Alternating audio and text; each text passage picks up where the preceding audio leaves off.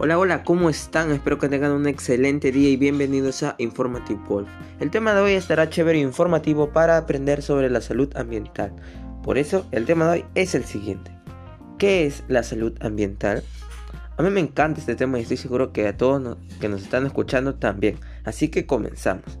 Salud ambiental, según la Organización Mundial de la OMS, es aquella disciplina que comprende los aspectos de la salud humana, incluida la calidad de vida y el bienestar social, que son determinados por factores sociales, psicosociales, ambientales, físicos, químicos y biológicos. También se refiere a la teoría práctica de evaluar, corregir, controlar y prevenir aquellos factores en el medio ambiente que pueden potencialmente afectar adversamente la salud de presentes y futuras generaciones. Desde la perspectiva de los determinantes socioambientales, la vigilancia sanitaria de riesgos e impactos a partir de la detección y estudio de casos permite establecer el tipo de intervenciones propicia para la promoción comunitaria de la salud ambiental.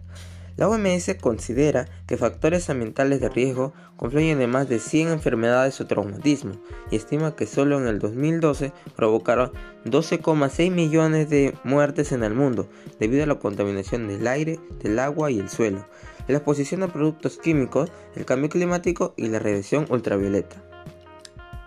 Las condiciones de trabajo, de vivienda, la disponibilidad de agua segura y saneamiento o los estilos de vida más o menos saludables son determinantes sociales de salud o enfermedad que se vincula con la exposición a factores de riesgos ambientales, tales como la contaminación con agentes químicos, físicos y biológicos.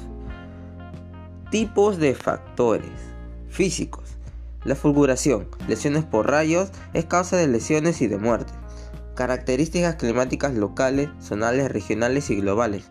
El cambio climático global, el, efecto invernadero, impacto de los cambios meteorológicos y de las transformaciones climáticas en la salud humana. Las temperaturas extremas, frío y calor, las frecuentes variaciones de temperatura, por ejemplo, con exposiciones a muy bajas temperaturas, en personal de la industria frigorífica es una concausa del síndrome del right now. Las variables oceanográficas, las corrientes marinas, la temperatura, la salinidad, la contaminación marina y el aforamiento de aguas, entre otras. Factores químicos. El plomo existe de forma natural en la corteza terrestre de donde es extraído y procesado para usos diversos. Cuando el plomo es ingerido, inhalado o absorbido, puede resultar altamente tóxico para los seres vivos. El mercurio es un metal que se encuentra en la naturaleza y es el único que es líquido a temperatura ambiente. El mercurio metálico es la forma pura de mercurio. Se caracteriza por ser el líquido brillante de color plata blanco inodoro, mucho más pesado que el agua. Las sales del mercurio producen lesiones en la piel y en las mucosas. El arsénico. En particular, cabe destacar la contaminación geológica de este metaloide natural abundante presente en la corteza de la Tierra, cuya exposición ocurre a través del consumo de agua y alimentos contaminados. Es uno de los contaminantes más inorgánicos y tóxicos del planeta.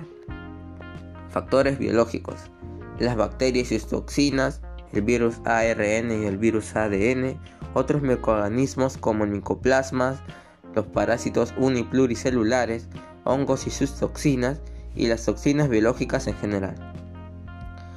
Bueno, amigas, amigas, se nos ha acabado el tiempo, pero antes de despedirnos, me gustaría que respondamos dos preguntas de reflexión.